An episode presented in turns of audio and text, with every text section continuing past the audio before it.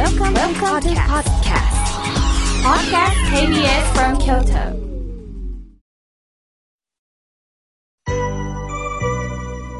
さあ、ここからは皆様方からたくさんのメッセージをいただきましたので、順に紹介をさせていただきます。まずはじめにラジオネーム、めぐりあいさん。妙慶さん、今月、ラメゾンジュボーさんで公開録音ありましたね。主人と行かせていただきました。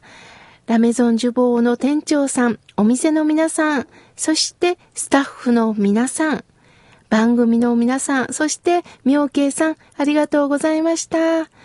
公開録音の後にゆっくりとラメゾンジュボーさんのケーキとお茶をいただきまして、目移りするショーウィンドのケーキ、ああ、買うつもりでいたんですけども、まあ、主人もいましたので、これやあれやといろいろと話をしておりました。その中、えー、草津に帰り昼食をとって、まあ、家に帰ったんです。妙慶さん、えー、本当に行ってよかったなと思います。えー、いろいろと気を使っていただきましてありがとうございました、とのことです。いや、こちらこそ、めぐりあいさん、梅干しをありがとうございます。もう、ペロッと次の日にはなくなりました。そして、お酒もありがとうございます。私にとって飲む点滴なんです。ありがとうございます。またよろしくお願いします。さあ、続いての方です。ジョージさん、いつもありがとうございます。妙慶さん、今月初めのこの法話はぐぐっときました。地獄と極楽の話、面白いですね。地獄、それは食事の風景から。ただ食べさせてくれるのを待つ人、押し付けがましく食べろと勧める人、食べさせてやるからにはと条件をつける人、こういう人たちは地獄に落ちてしまった。しかし、仏教はここからなんですね。いや、私はこうしたからこうなったんだということをもう一度気づかせていただく。このことによって極楽に生まれさせてもらった。ああ、とても勉強になりましたとのことです。いえいえ、ジョージさん、いつもラジオを聞いていただき、そしてこうしてまとめていただき、私も改めてね、復習をさせていただいております。これからもよろしくお願いいたします。さあ、続いての方です。おはがきをいただきました。伏見区のやすしさん。妙慶さん、夏休みってあるんですか？海外旅行とか、またはプロレス鑑賞ですか？とのことです。そうですね。まあ、どれも行きたいです。プロレスも見たいです。海外も行きたいですね。だけども、私にとって夏休みという期間の、まあ、お休みはないですね。むしろ、空いた時間を見つけて、その時間の中、やりくりをしています。まあ、海外までは行けませんけれども、一泊二日で、例えば旅に出たり、電車が好きなので、プラート電車に乗ったり、本当に前日突然行くっていうことのが多いです。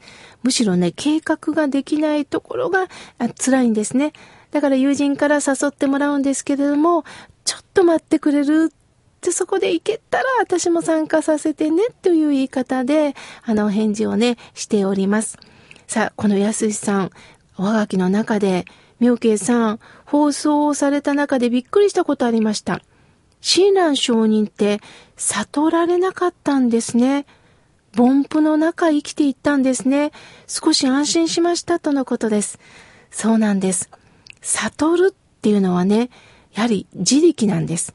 自分で悟ったぞっていうのは、本当にこう自分の思いの中で悟っったことにしてるんですけれども、親鸞聖には悟ることはできないっておっしゃいました。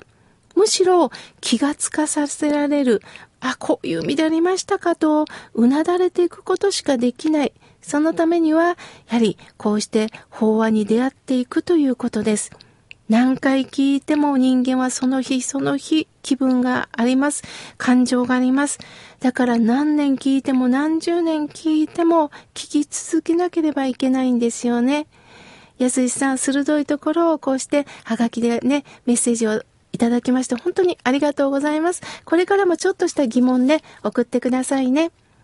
続いての方です。ぎっくり腰さん、いただきました。妙慶さん、月刊お茶の間で妙慶さんが紹介されていましたね。見ましたよ。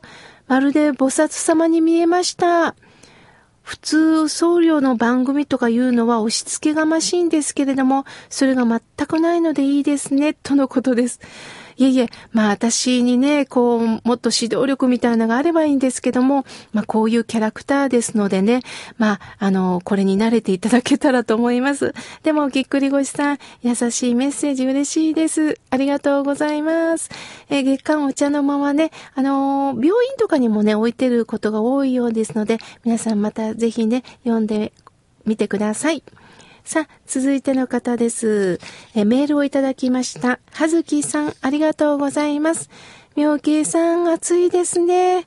私は今までクーラーをつけたことがないんですが、今年はさすがにクーラーをつけて寝ています。また、甘いものをつい食べて、アイスクリームも美味しく食べてるんです。体重計に乗るのが怖いですね、とのことです。そうですよね。